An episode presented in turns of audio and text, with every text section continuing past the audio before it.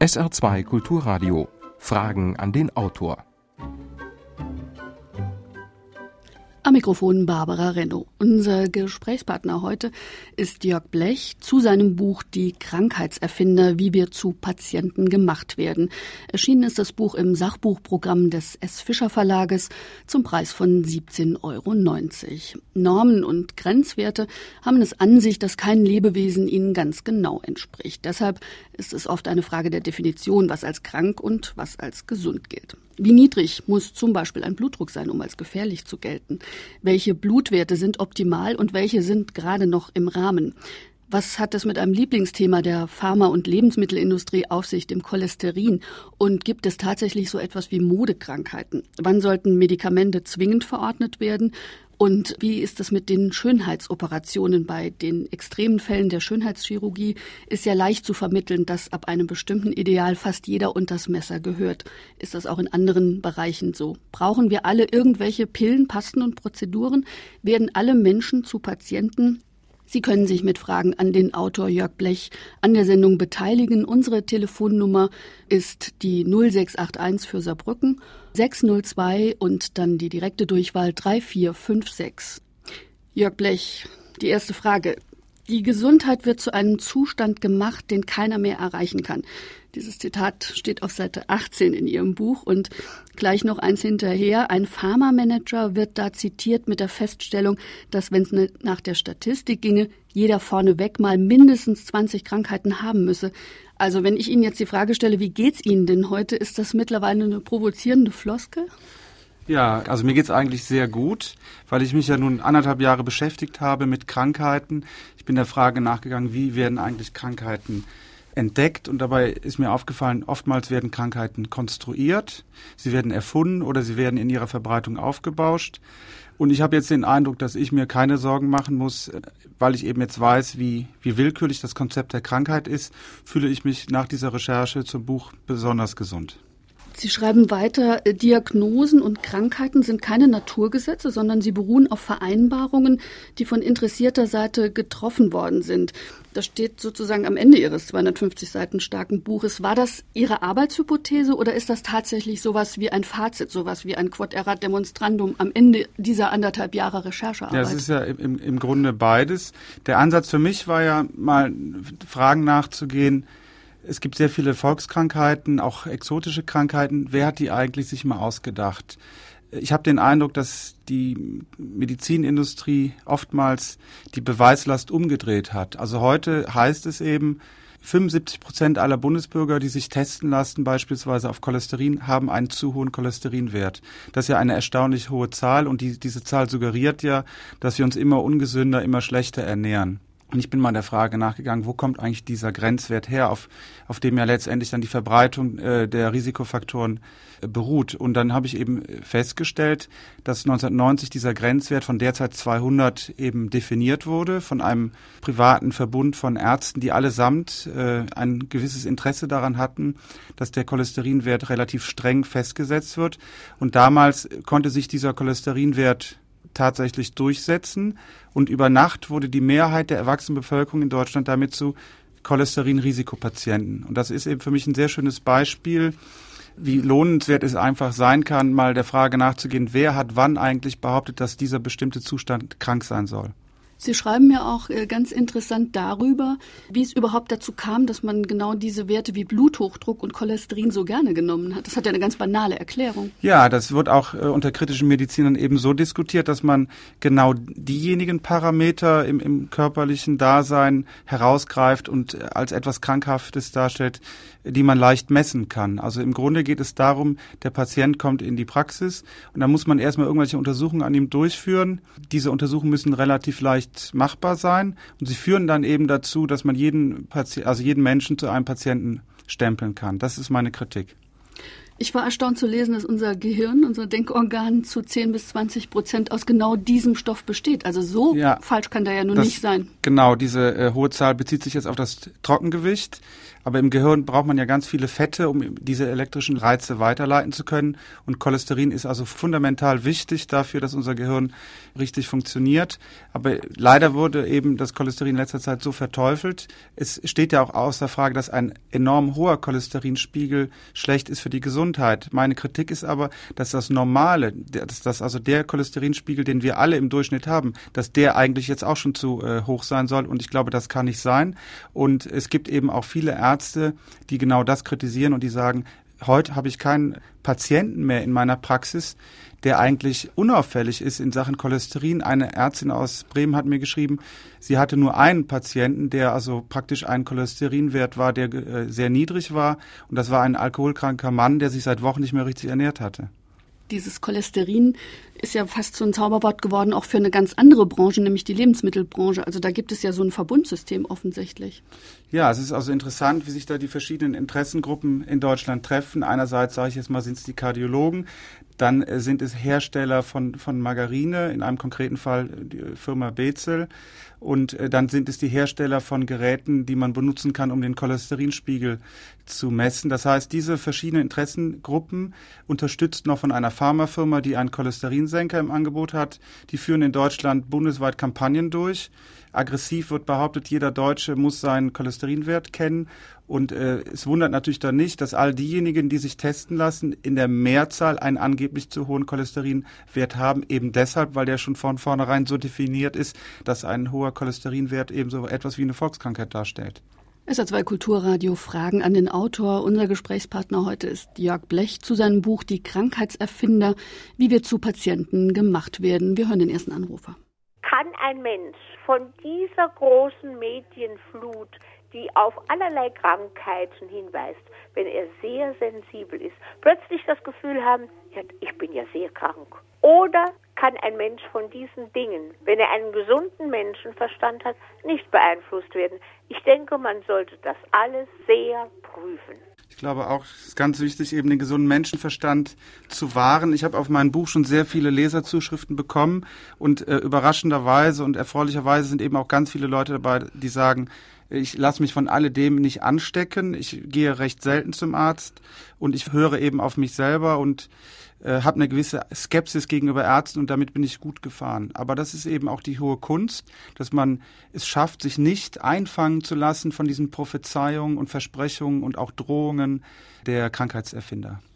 Der Zeitpunkt der Veröffentlichung Ihres Buches, der hätte ja gar nicht besser gewählt sein können, obwohl das Wort Gesundheitsreform bei Ihnen, glaube ich, nur einmal fällt. Und das hat denke ich mal, gute Gründe. Ja, das Phänomen der Krankheitserfinder führt natürlich dazu, dass ähm, Ansprüche geltend gemacht werden, dass also Kosten entstehen, die sozusagen das Gesundheitssystem belasten. Und es ist aber leider so, dass bisher jede Reform des Gesundheitssystems versäumt hat, einmal der Frage nachzugehen, was eigentlich sind Krankheiten. Und darauf zielt eben die Strategie der Pharmafirmen und Ärztelobbys. Die Strategie geht eben dahin, dass sie sagen, da gibt es eine neue Krankheit und wenn diese angebliche neue Krankheit erstmal im öffentlichen Bewusstsein angekommen ist, dann steht ja einer Plünderung entweder der Sozialsysteme, aber auch einer Plünderung leichtgläubiger Selbstzahler nichts mehr im Wege. Und das möchte ich eben mit meinem Buch ändern. Man soll auch mal überlegen, was sind eigentlich Krankheiten? Ist alles das, was der medizinische industrielle Komplex hervorbringt, wirklich etwas, das wir als Solidargemeinschaft finanzieren und behandeln sollten? Bei Menschen wirken Medikamente öfters paradox, also gegenteilig gegen die ursprüngliche Art der Wirkung. Zum Beispiel bei Valium. Wird dieses nicht oft von Medizinern vergessen oder oft vergessen? Das ist natürlich jetzt auch eine Folge dieser Konstruktion und Erfinden von Krankheiten, dass eine Vielzahl von Medikamenten auf den Markt geschmissen wird, die dann verschrieben werden, wo eigentlich die große Frage ist, braucht es diese Medikamente? Eine medizinische Fachzeitschrift äh, erwähnt die Zahl von 60 Medikamenten, die ein, einzelne Patienten zu einer bestimmten Zeit auf einmal schlucken. Und das ist natürlich absurd. Und da haben Sie völlig recht. Es gibt verschiedene Nebenwirkungen, die einerseits gerade dann natürlich besonders gravierend und äh, tragisch sein können, wenn man sie schluckt, obwohl man eigentlich gesund ist. Und andererseits äh, addieren sich diese Nebenwirkungen zusammen, wenn man mehr als ein Medikament und wie, wie ich das eben gerade gesagt habe, im Extremfall bis zu 60 Medikamente schluckt, dann weiß ja wirklich auch kein Arzt mehr, wie er mit diesen Nebenwirkungen umgehen soll. Und da ist ja die ganze Mündigkeit des Patienten gefordert, auch immer daran zu denken, was nehme ich jetzt gerade, was habe ich vielleicht noch zu Hause liegen und wann kann ich selbst bestimmen, wann höre ich damit auf. Also da ja, schließen sich ja eine Menge Fragen an. Ja, oder vielleicht eben auch die Mündigkeit zu sagen, dass man überhaupt keine Medikamente nimmt, sondern ähm, sich mal ein bisschen fernhält von den Ärzten und selbstkritisch überlegt, habe ich überhaupt eine Krankheit? Also das hatten wir eben schon mal diesen Gedanken. Es gibt ja auch eine menschliche Neigung, sich gerne in die Fänge und Obhut der Medizin zu begeben. Und ich plädiere dafür, dass wir mehr Arztskepsis haben, dass unsere Arztgläubigkeit ein bisschen erschüttert wird, weil eben vieles, was wir hören von Ärzten und Pharmafirmen, letztendlich nur deshalb erdacht und erfunden wurde, um ja letztendlich Geld zu verdienen und dass diese Dinge oft mit unserer Gesundheit wenig zu tun haben. Obwohl es natürlich legitim ist, dieses Sicherheitsbedürfnis zu haben. Also das ist, glaube ich, rein menschlich. Ja, das ist ja das Vertragte. Das Streben nach Gesundheit ist jedem Menschen angeboren. Meine Kritik ist aber nun, dass Ärzte und Pharmafirmen hingehen und dieses Streben berechnen und gezielt für ihre Zwecke ausschlachten. Die psychosomatischen Krankheiten haben allgemein zugenommen. Was kann da prophylaktisch unternommen werden? Diese Zunahme der psychosomatischen Krankheiten geht eben auch einher damit, dass man dazu eine Neigung hat, Krankheiten zu erfinden. Das ist ganz äh, interessant zu sehen. Sobald man also sprich Pharmafirmen oder Ärzte den Eindruck haben, sie hätten irgendein Medikament, das auf eine Krankheit wirkt, die man bisher mehr dem psychosomatischen Sektor zugerechnet hat, dann wird eben diese Krankheit gezielt aufgebauscht man versucht sie vom Ruch des Psychosomatischen zu befreien. Die Krankheit wird aufgebauscht. Man versucht die Öffentlichkeit davon zu überzeugen, dass es eben eine Krankheit ist, die, die ernst ist und ernst zu nehmen. Und das ist eben meine Kritik. Befindlichkeitsstörungen, die es natürlich gibt, werden gestopft in immer neue Diagnoseschubladen und dabei geht eben der Blick auf die Menschen und auf ihre eigentlichen Probleme verloren. In Ihrem Buch ist die Rede von ca. 30 bis 40.000 angeblichen äh, Krankheiten und an einigen Stellen Ihres Buches beschreiben Sie da auch diese Blüten, die das Gesundheitsgewerbe da treibt, sehr anschaulich. Also mir ist in Erinnerung geblieben die Shopping-Bulimie, die so als neuestes festgestellt wurde. Da hat eine britische Forscherin sage und schreibe 530 Frauen befragt und dann hinterher diese Krankheit ähm, festgeschrieben in einem medizinischen Artikel. Ja, das ist eben, das, unser Leben ist so vielfältig, aber jede menschliche Regung kann man eben auch als etwas Krankhaftes darstellen. Die sogenannte Paradiesdepression soll angeblich unsere Rentner auf Mallorca und im sonnigen Spanien befallen haben, also diejenigen Deutschen, die ihren Lebenstraum verwirklichen konnten und ihr, ihren Lebensabend schön in der Sonne verbringen, die sind also auch nicht gefeit, sondern auch krank. Menschen, die sorglos durch das Leben stapfen, haben dann die allgemeine Heiterkeitsstörung. Und Leute, die gar nicht zum Arzt gehen, gehen vielleicht auch deshalb nur nicht zum Arzt, weil sie krank sind. Denen unterstellt man, sie hätten eine Arzt- und Blutphobie. Das ist eben auch meine Kritik. Man kann es den Leuten nicht recht machen, egal wie man sich verhält. Man kriegt diesen, diesen Stempel, dass man eben dann doch irgendein Syndrom hat. Sie arbeiten ja im Wissenschaftsressort des Nachrichtenmagazins Der Spiegel und beschäftigen sich da mit ganz vielfältigen Themen. Also erst vor kurzem war ein sehr interessanter Artikel zum Thema pränatale äh, Chirurgie. Und dieses Thema, mit dem Sie sich jetzt in Buchform beschäftigt haben, hat sich das Ihnen irgendwann aufgedrängt? Oder hat Sie das immer wieder begleitet? Ist Ihnen das immer wieder aufgestoßen, in Anführungszeichen, journalistisch? Und wie war das mit der Recherchearbeit? Ja, ich arbeite in der Tat seit knapp einem Jahrzehnt als Medizinredakteur und es gehört eben zu meinem Berufsalltag, dass ich jeden Tag sehr viele Pressemitteilungen auf den Tisch bekomme mit immer neuen Syndromen. Und oft hat man dann so ein bisschen gelacht, ach, das wollen die jetzt das und jenes wieder sich äh, entdeckt haben. Und eines Tages hatte ich irgendwie diesen Eindruck, jetzt es reicht. Es äh, ist, man, man glaubt ja auch teilweise dann an, an diese Dinge. Und ich wollte eigentlich mal erkennen, was, was ist daran wahr und was ist Quatsch. Die Medizin hat so ein Ausmaß angenommen, dass es selbst mir schwer gefallen ist, die eigene Gesundheit zu erkennen. Und das war letztendlich der Auslöser für dieses Buch. Und ich habe anderthalb Jahre sozusagen Material gesammelt und bin eben in die Archive gegangen und habe eben in entlegenen Fachzeitschriften nach Artikeln gesucht, die sich mit diesem Phänomen der Medikalisierung, also dem Phänomen, dass alle Facetten des menschlichen Lebens jetzt in die Obhut der Medizin fallen sollen, habe ich diese Artikel gesucht und durchgelesen. Und dazu habe ich eben in einzelnen Kampagnen selber eigene Recherchen angestellt und bin dann eben sehr schnell fündig geworden. Ein schönes Beispiel ist vielleicht die Männerpause des Mannes, die angeblich männliche Menopause, auch Aging Male Syndrom genannt. Diese Krankheit wird derzeit propagiert in Deutschland von zwei Pharmafirmen. Der Hintergrund ist eben ganz schnöde. Diese zwei Firmen haben Testosteronpräparate nun neu auf den Markt gebracht und es geht nun darum, den Kreis der möglichen Patienten zu erweitern und eben dieses Krankheitsbild in der Öffentlichkeit zu verankern. Sind Sie auch an Grenzen gestoßen? Nein, eigentlich nicht. Und ähm, in einigen Beispielen konnte ich dann wirklich in, in, großer Detailfülle nachweisen, dass diese Krankheit erfunden ist. Ein anderes Beispiel ist das sogenannte Sissi-Syndrom. Das ist eine angebliche depressive Erkrankung. Und der Punkt ist aber, erstmals ist diese Krankheit. Äh, benannt äh, nach der Kaiserin Elisabeth. Ja, also dieses Sissi-Syndrom ist benannt nach Sissi, der Kaiserin Elisabeth aus Österreich. Äh, interessanterweise ist es eben so, zum ersten Mal taucht dieses angeblich neue Krankheitsbild in der Anzeige einer Pharmafirma auf. Und kritische Psychiater sagen, diese Krankheit gibt es gar nicht. Für mich war jetzt sehr interessant die Reaktion auf mein Buch. Es haben sich in der Tat Leute zu erkennen gegeben, die damals mitgeholfen haben, das Sissi-Syndrom zu etablieren. Das heißt, die erste Reaktion auf das Buch bestärkt mich sehr. Ärzte und ehemalige Mitarbeiter von Pharmafirmen schreiben mir Brief und geben mir Tipps auf weitere äh, erfundene Krankheiten. Scheint so ein kleiner Knoten geplatzt zu sein. Ja, ich habe schon den Eindruck, dass diese These in dem Buch auch nicht nur den Patienten, sondern auch sehr vielen Ärzten richtig ähm, sozusagen aus der Seele spricht. Ich habe sehr viele Briefe bekommen vom niedergelassenen Arzt bis zur Professorin, die sagen, genau so ist es. Und was Sie in Ihrem Buch beschreiben, sind Dinge, Missstände, die uns hier in der Praxis und im Medizinalltag schon seit längerem sehr auf den Geist gehen. Ich habe eine Frage zu dieser aktuellen Darmpilz-Diskussion. Und zwar, Inwieweit wird da Panikmache betrieben? Es ist mir nämlich aufgefallen, dass im Bekanntenkreis immer mehr Leute gibt, die mit dieser Diagnose vom Arzt kommen, die dann eine strenge Diät einhalten sollen. Und ja, inwieweit wird da vielleicht doch auch eine Lobby bedient oder eine Interessensgemeinschaft? Ja, ich glaube, der Darmpilz ist ein gutes Beispiel. Es ist ja nur eine Tatsache, dass wir alle Menschen besiedelt sind und in jedem gesunden Menschen leben auch Pilze. Das ist völlig normal.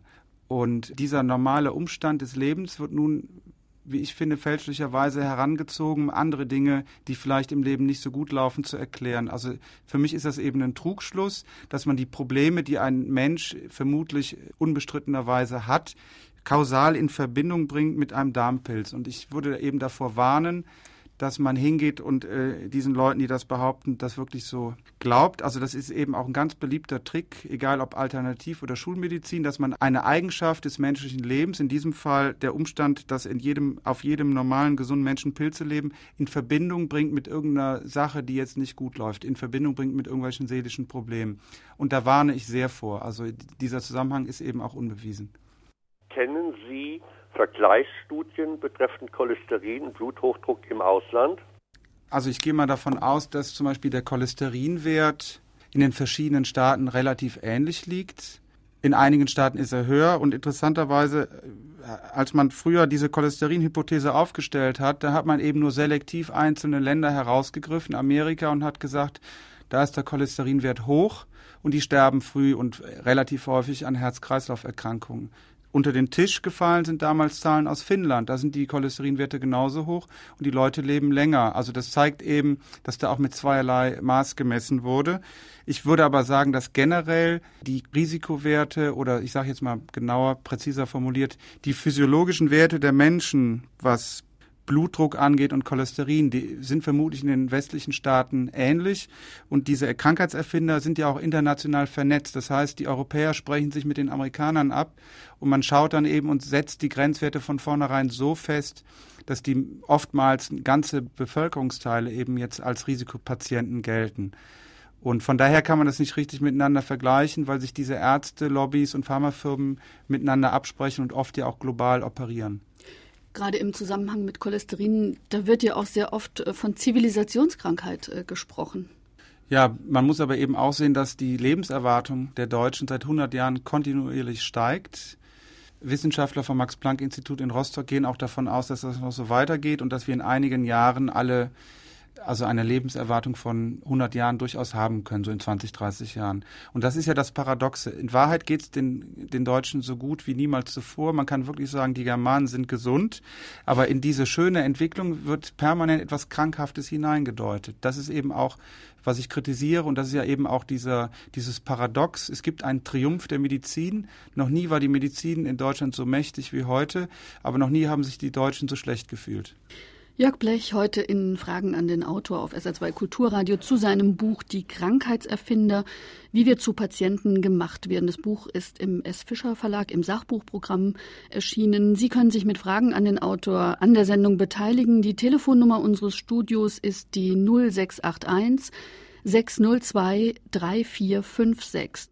Zu Anfang der 1990er Jahre hat Dr. Max Otto Brucker sein Buch geschrieben, Cholesterin, der lebensnotwendige Stoff.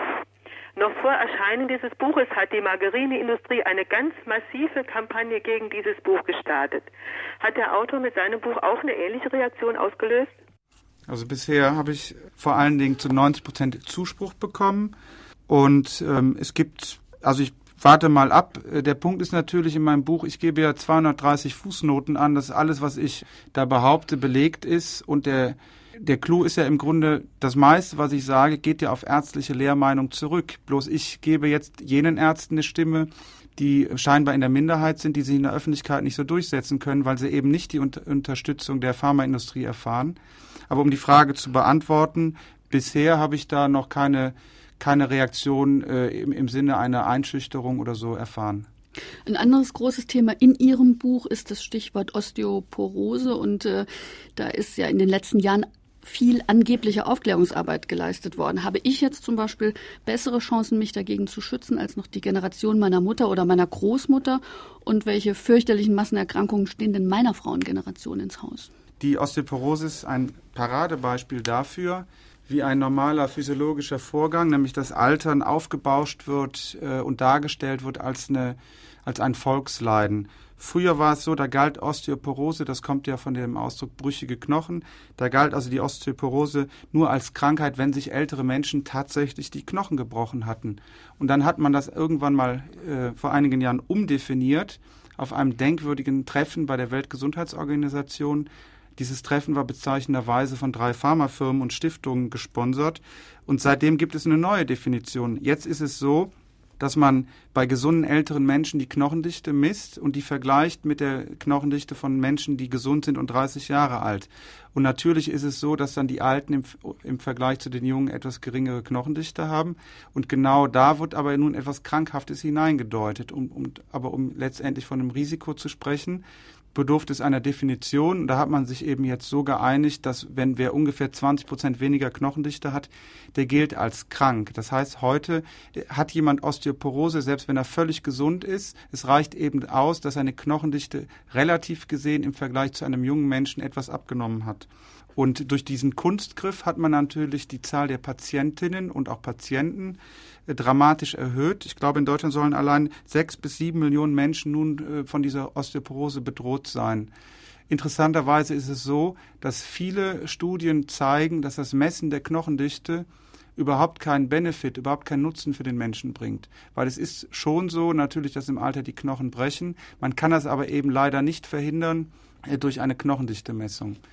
Bis zu welchen Werten sind Blutdruckwerte noch normal anzuerkennen und kann man von Beta-Blockern wieder wegkommen, wenn man sie schon auch über Jahre genommen hat? Ja, also die Frage mit den Beta-Blockern, die würde ich jetzt nicht so gerne beantworten, weil es gerade der Blutdruck eben eine, eine, richtige Krankheit sein kann, wenn er hoch ist. Und ich möchte hier also ungerne äh, sozusagen eine Ferndiagnose übers äh, Radio geben. Aber mit dem Blutdruck ist ein sehr schönes Beispiel. Der hohe Blutdruck ist unbestritten ein Risikofaktor für Herz-Kreislauf-Erkrankungen.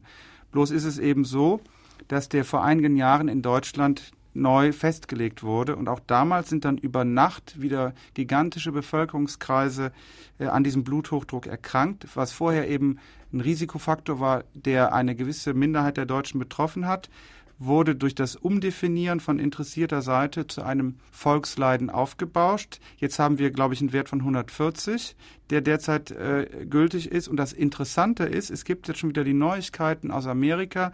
Da hat man diesen Wert abermals äh, herabgesetzt mit dem Ziel eben den Preis der Risikopatienten erneut zu vergrößern.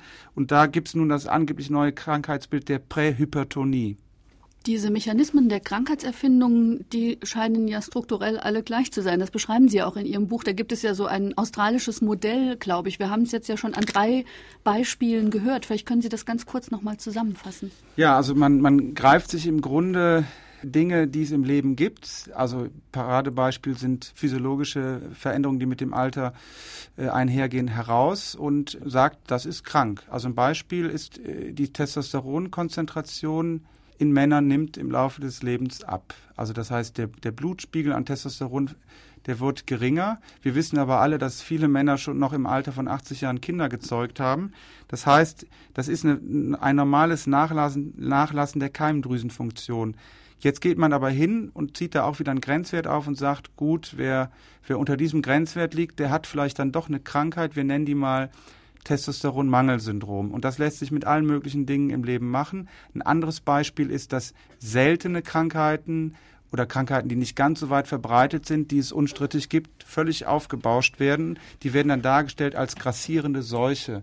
Ein schönes Beispiel ist die sexuelle weibliche Unlust bei den Frauen. Also angeblich ist es so, dass 43 Prozent aller Frauen überhaupt keine Lust auf Sex haben. Und es hat sich nun gezeigt, die Zahl kam zustande in einer Publikation, wo die Wissenschaftler engste Verbindung mit der Industrie hatten.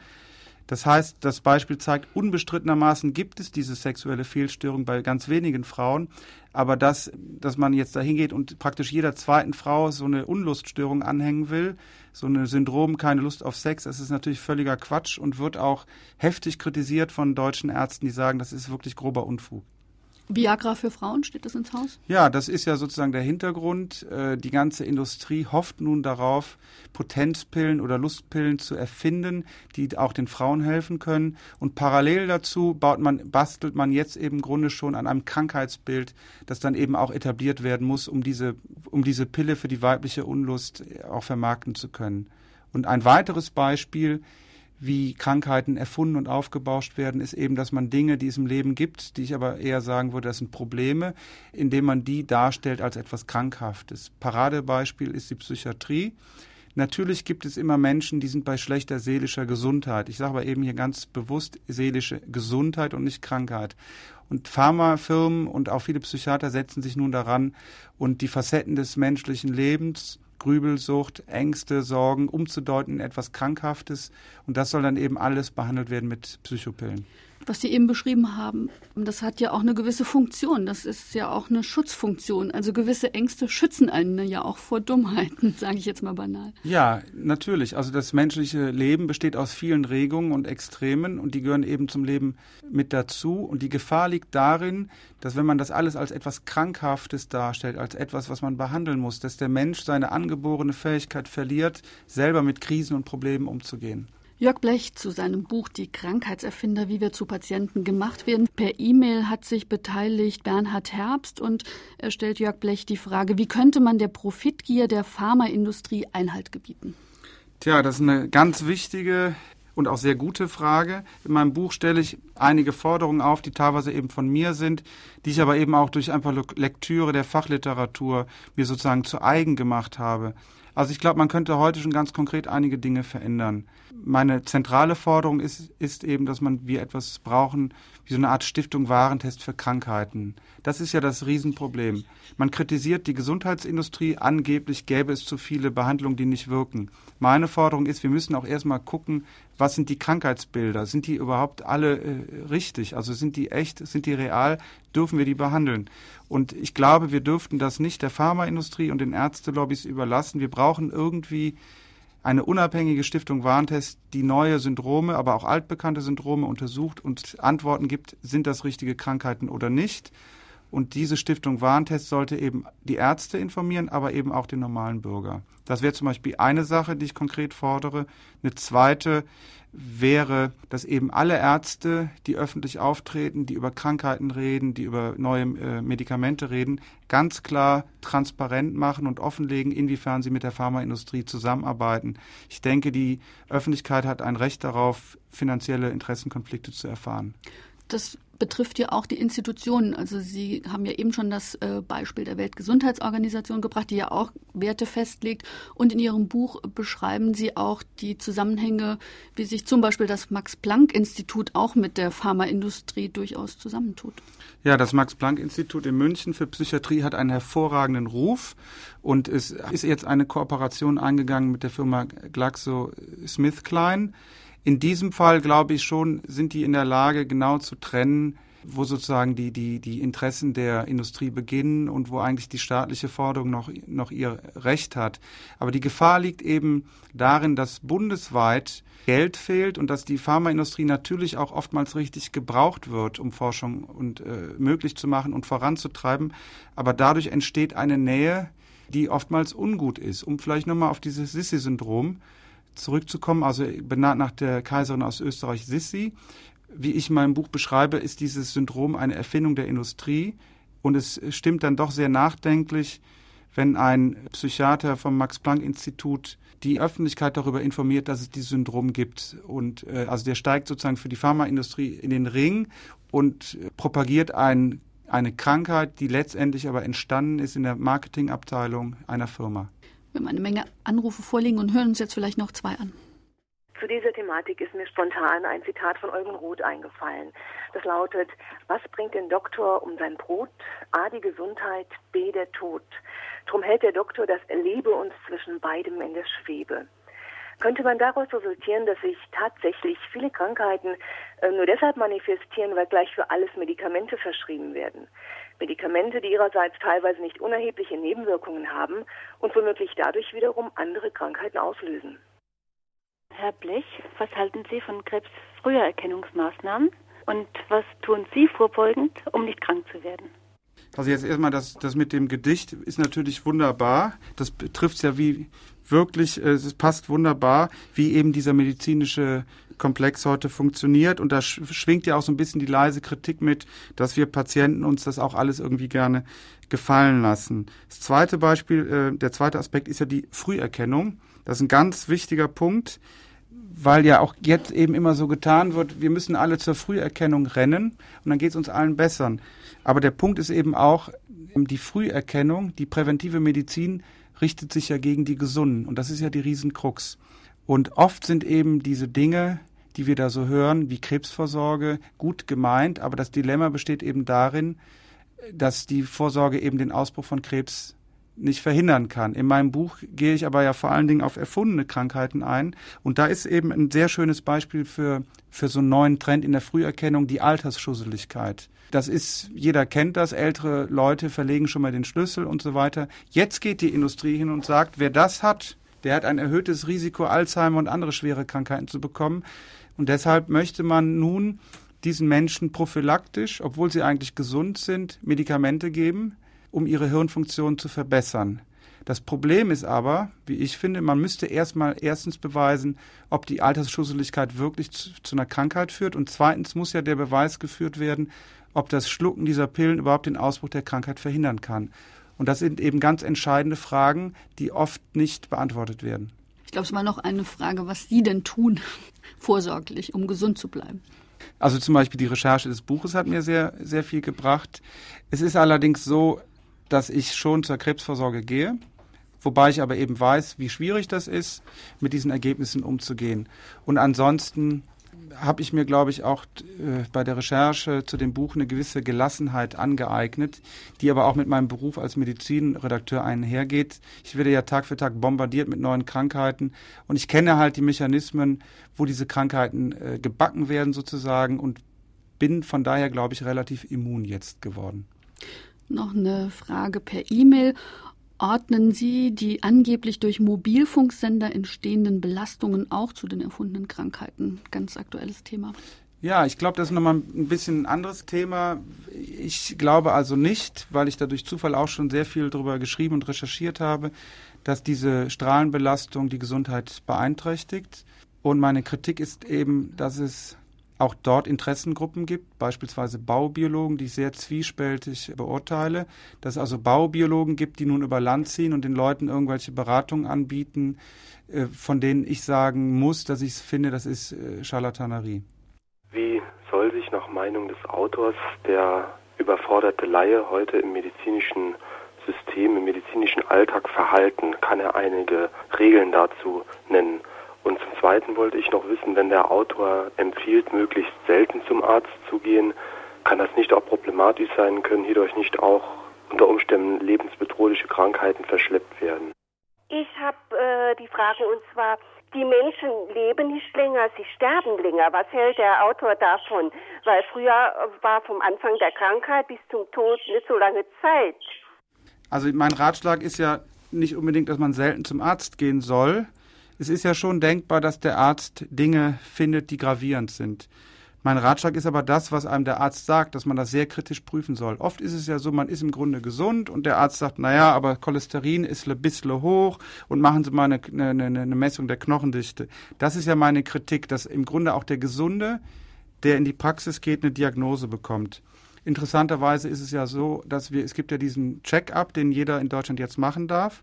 Der gibt einem ja so ein Gefühl der Sicherheit. In Amerika ist man jetzt so weit, dass man diesen Check-up wieder abschaffen möchte, weil man eben sieht, der bringt überhaupt nichts für die Gesundheit und äh, der kostet nur Geld und die Amerikaner möchten jetzt das Geld für bessere Dinge ausgeben. Das Problem ist aber nun, die Patienten haben sich so an diesen Check-up gewöhnt, die möchten ihn gar nicht mehr missen. Sie würden rebellieren, wenn er wegfällt. Dann der zweite Aspekt der Frage war ja, was kann eigentlich der eigene, der, der Mensch tun? Im Grunde sollte er versuchen, wenn er eine Diagnose ge gestellt bekommen hat, mündig aufzutreten. Er sollte seinen Arzt völlig unaufgeregt fragen, wo eigentlich diese Krankheit herkommt, wo diese Krankheit zum ersten Mal beschrieben worden ist. Ich sage jetzt nochmal das Beispiel Testosteronmangel. Dann kann es ja sein, dass der Arzt dann auf einmal diese Pharmabroschüre da aus der Tasche zieht. Und in meinem Buch gebe ich auch noch weitere Fragen, die, die von einem Medizinprofessor und Internisten aus Köln stammen, der eben gibt so zwölf Tipps, die relativ zwar kompliziert sind, aber Fragen, die man dem Arzt stellen kann. Aber generell ist eben mein Rat mündig auftreten, sich nicht äh, einschüchtern lassen und auch wirklich unaufgeregt die Fragen stellen, wer hat eigentlich wann sich überlegt, dass dieser Zustand, den ich haben soll, eine Krankheit ist und was wird mit mir geschehen, wenn dieser Zustand nicht behandelt wird. Dann war ja der dritte Aspekt noch, dass wir heute länger sterben. Das ist auch ein wichtiger äh, Hinweis. Interessanterweise ist es ja so, dass unser Leben medikalisiert wird, aber ausgerechnet das Sterben in, in seiner letzten äh, Ausprägung des Lebens wird sozusagen verlagert. Und das ist für mich, also es wird verlagert ins Spital. In meinem Buch beschreibe ich eben auch kurz, dass jeder zweite Mensch heute in Deutschland im Krankenhaus stirbt. Und für mich ist das eben auch eine Folge dieser Medikalisierung, weil wir Menschen durch diesen Irrglauben, dass alles irgendwie medizinisch behandelt werden kann, äh, den Blick dafür verlieren, dass natürlich das Leben eine hundertprozentige Stoffwechselerkrankung ist, die irgendwann tödlich endet. Und die Gefahr ist eben, dass wir die Kraft verlieren, dem Tod ins Auge zu blicken.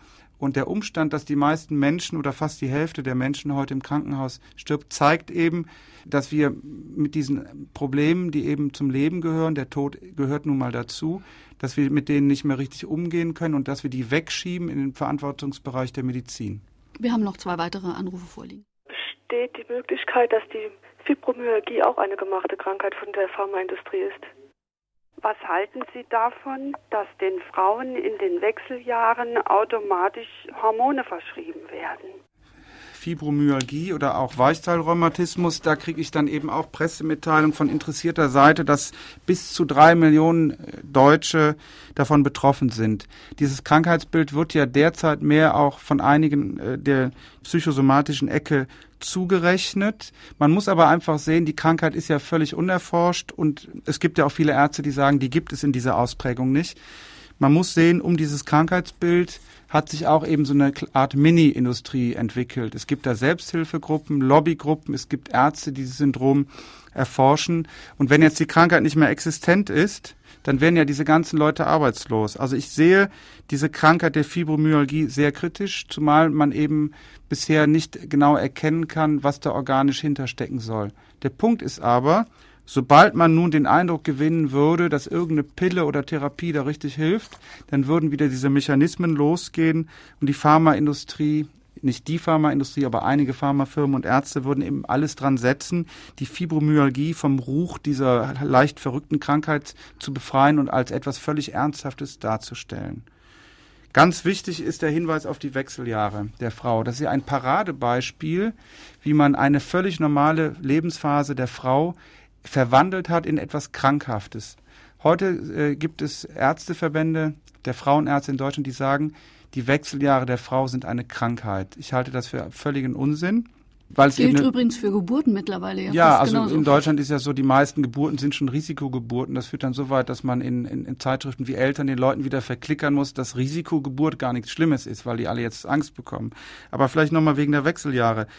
Ähm, interessanterweise wurde 1966 ein Buch in Amerika geschrieben, Weiblich für immer. Das hat ein junger New Yorker Arzt geschrieben. Und da, das, also dieses Buch wurde ein riesiger Bestseller. Und da hat er zum ersten Mal genau beschrieben, dass man doch Hormone nehmen sollte, um diese blöden Wechseljahre in den Begriff zu bekommen.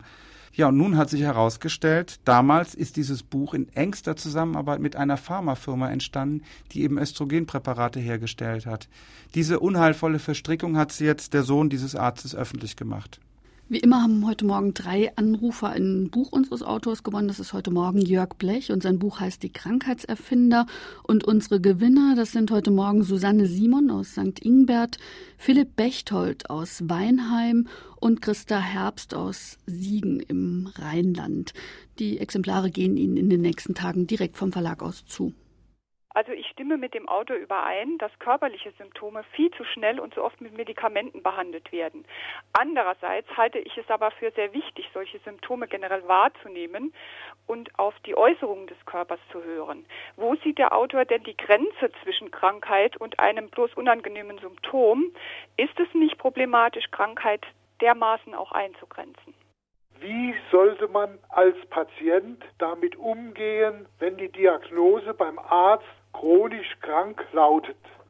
Die erste Frage war ja, wo ist eigentlich die Krankheit, äh, wo ist die Grenze zwischen Krankheit und Zustand, den man nicht behandeln sollte? Es gibt eben auch diesen in der Medizin den Ausdruck der Nicht-Krankheit. Das sagen die Ärzte selber. Das sind also irgendwelche Dinge, die zwar oftmals routinemäßig von der Medizin traktiert werden, wo man aber eigentlich davon ausgeht, dass es völlig überflüssig ist und dem Menschen auch nichts bringt. Also ich sage jetzt mal, wir hatten ja noch wenig gesprochen über die Psychiatrie, so eine Verstimmung ein Trauerfall in der Familie. Das wird heute dann eben auch schon aufgebauscht, gleich als etwas Krankhaftes. Das ist ein Syndrom, das kann man dann mit der Kasse abbrechen, das hat eine eigene Nummer. Und äh, da glaube ich eben, sollte man kritischer sein und sagen, sich nicht sofort da äh, in eine Diagnoseschublade stecken lassen. Also generell gibt es eben Dinge, die sich im Leben verändern, zum Beispiel auch die Menopause. Man hat mal irgendwie eine schlechte Phase. Aber für mich ist es eben keine Krankheit. Und das ist die, die Grenze. Es, es gibt Befindlichkeitsstörungen, die von alleine wieder verschwinden und dazu braucht es eben keine Medizin. Wir hatten ja noch eine zweite Frage. Ja, das war mit den, mit den chronischen Krankheiten, weil jetzt der, der Anrufer nicht genau aufgegangen, äh, darauf eingegangen ist, welche Art von Krankheiten äh, es sind, kann ich das eben nur so beantworten. Ich habe auch schon Leserzuschriften bekommen auf meinem Buch, dass man eben sagt, das Problem ist ja auch, dass teilweise Ärzte dahin gehen und so eine Art eigenen Überwachungsapparat aufbauen, indem sie den, den Menschen Medikamente geben. Das heißt, wer ein Medikament bekommt, der kriegt das und der muss wieder zur Nachsorge. Und so gelingt es dem Arzt, den, diesen Patienten oder ich sage auch mal den besorgten Gesunden äh, an die Praxis zu binden. Allerdings gibt es natürlich viele chronische Erkrankungen, die, die reell sind und dazu möchte ich mich dann eben jetzt nicht äußern, weil mein Thema sind ja eben erfundene Krankheiten dass man mit seiner Arbeit Geld verdient, aber mir fehlt hier weniger der moralische Aspekt. Was kann der Autor dazu sagen? Ich denke, dieses Verhalten der Pharmaindustrie ist hochgradig unmoralisch. Das Buch Brustmahlzeit beruht das auf Tatsachen. Es hat mich nämlich sehr verunsichert bezüglich gesunder Ernährung. Was hält der Autor davon? Um mal auf die Moral zu sprechen zu kommen, ich habe versucht, das Buch unaufgeregt zu schreiben. Es geht mir nicht darum, irgendwie Leute zu verdammen, sondern möglichst nüchtern aufzuzeigen, wer hat was wann gemacht und das eben dann auch sozusagen belegen zu können. Ich würde auch sagen, dass Ärzte, Mitarbeiter von Pharmafirmen nette Menschen sind, oftmals. Es sind aber Menschen, die kein Deut besser sind als zum Beispiel Buchautoren oder Redakteure. Das muss man einfach so sehen. Aber natürlich ist es fatal, wenn gerade man den Leuten etwas verkaufen will, was eben eine Krankheit ist. wenn man das vergleicht mit anderen Industrien, dann in, im anderen Fall kriegt man vielleicht ein neues Auto aufgeschwatzt mit einer Klimaanlage und tollem Radio. Ein Auto, das man eigentlich so gar nicht braucht, das aber irgendwie auch nicht schlecht ist. Es ist eben dann doch was anderes, und da gebe ich eben dem Anrufer recht, wenn man einem Menschen einredet, er sei krank, äh, nur um damit Geld zu verdienen. Das ist aber ein Problem, das es in der Ärzteschaft gibt. Das lässt sich nicht wegdiskutieren. Deswegen, ich wiederhole mich, Ärzte sind auch nicht die schlechteren Menschen. Aber sie machen solche Dinge. Sie rechnen Dinge ab, auch oftmals nicht deshalb, weil es medizinisch indiziert ist, sondern weil sie es mit den Kassen abrechnen können. Patienten fordern andersrum ja auch Dinge ein, die vielleicht nicht unbedingt notwendig sind. Also sie gehen ja auch auf diese Perspektive ein und sprechen nicht zu Unrecht von uns als einem Volk der gesunden Hypochonder. Das ist eben auch eine Facette, die ganz wichtig ist. Wir neigen ja manchmal dazu, dass wir von der Ärztin oder vom Arzt auch wirklich irgendeine Pille mitkriegen wollen. Und ich glaube, wir sollten auch eigentlich dankbar sein, wenn wir mal auf einen Arzt treffen, der sagt, hören Sie mal zu, Sie sind vielleicht jetzt irgendwie nicht gut drauf, ich kann aber organisch an Ihnen nichts finden, nehmen Sie sich mal zwei Tage Urlaub und gehen Sie ein bisschen spazieren. Und es ist vielleicht dann fatal, darauf zu beharren, dass der so lange herumdoktert, bis er doch was findet. Denn es ist ja in der Tat dann oftmals auch ein Abwehrmechanismus des Arztes, der sagt, okay, ich muss denen jetzt irgendwas geben. Ich kenne das selber äh, aus der Kindermedizin von unserem Kinderarzt. Wenn es dann um zappelige Kinder geht, dann kommen die Eltern und sagen, der, das Kind ist zappelig, sie müssen dem Kind helfen. Und mein Arzt hat mir erzählt, das hätte er so oft. Und er sagt dann eben, die Leute gehen nicht mehr aus der Praxis, also dann verschreibe ich denen so eine Art Placebo-Pille, die gar nicht wirkt, dann sind die aber zufrieden der Beginn eines unheilvollen Kreislaufs unter Umständen. Ja, genau. Und dann war ja noch eine Frage zu diesem Buch Prost Mahlzeit. Das habe ich in, im Detail nicht gelesen und bitte um Verständnis, dass ich das dann auch nicht kommentieren kann. Wollte nur fragen äh, an den Autor, was er von der Impflobby hält und wie die Pharmaindustrie dahinter steckt. Also ich habe Kinder, die sind alle geimpft worden und ich glaube, das beantwortet die Frage. Also im Gesundheitsbereich gibt es natürlich auch immer ganz heiße Themen und ich glaube, das Impfen gehört dazu. Ich kann nur sagen, aus meiner Warte, als jemand, der seit neun Jahren in Medizinredaktionen arbeitet, der sich ein bisschen mit Immunologie auskennt, lasse ich meine Kinder und mich selbst impfen. Ich glaube, das ist eigentlich ein Bereich, der sinnvoll ist. Das Impfen sollte man in jedem Fall machen. Und da würde ich eben meine Kritik, die ja ohnehin keine Pauschalkritik ist, äh, an der Pharmaindustrie nicht wiederholen.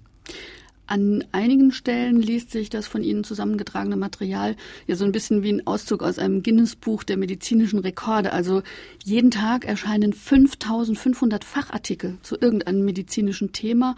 Jeder Einwohner hier bei uns in Deutschland, vom Baby bis zum Kreis, zahlt jeden Tag gut sieben Euro in das Gesundheitssystem Themen ein.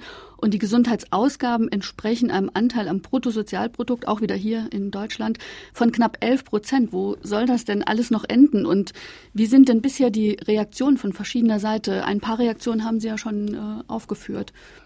Also die Zahl auch, dass jeden Tag 5500 Fachzeitschriften oder Artikel in Fachzeitschriften zu, zu medizinischen Arbeiten erscheinen, das ist ja auch wirklich irre. Das ist ja ein wunderbares Beispiel auch dafür, dass es eine Forschungswut gibt, die aber leider eben kein richtiges Ergebnis bringt. Richtige Durchbrüche, also ich rede jetzt von Durchbrüchen, gibt es in, in der Medizin nicht. Das darf man den Medizinern auch nicht vorwerfen. Sie versuchen ihr Bestes und auch die Pharmaforscher. Es ist halt auch sehr schwer. Bloß diese wütenden Forschungsanstrengungen führen, glaube ich, äh, meiner Ansicht nach dazu, dass man eben kleinste Dinge für die, für die Medizin entdeckt, also Dinge, die völlig unerheblich sind. Und weil man eben im großen Bild nicht weiterkommt, wendet sich der Medizinkomplex so gegen den Gesunden. Das ist eben das Fatale. Es gibt so viele Ärzte, die rumforschen und irgendwie arbeitet man sich letztendlich an uns besorgten Gesunden ab. Die Reaktion auf das Buch ist zu 90 Prozent positiv. Und was mich sehr überrascht hat und mich aber auch sehr freut, dass ich sehr viele Briefe von Ärzten bekomme. Und äh, da ist es eben auch so, dass die meisten mir sehr zustimmen. Ich habe also den Eindruck, dass der niedergelassene Arzt den, äh, mir sagt, Sie haben da einen Nerv getroffen. Sie beschreiben ein, eine Entwicklung in der Branche, die man schon längst mal hätte thematisieren müssen. Sie beschreiben etwas, was uns allen auf den Geist geht. Und auch das Deutsche Ärzteblatt, was ja so etwas wie das äh, offizielle Sprachrohr der deutschen Ärzteschaft ist, äh, ist eben auch auf mein Buch recht positiv eingegangen. Die schreiben, dass ich da einige Dinge mit gutem Recht erwähne und dass es sich eben lohnt, da jetzt auch wirklich in eine Debatte einzusteigen.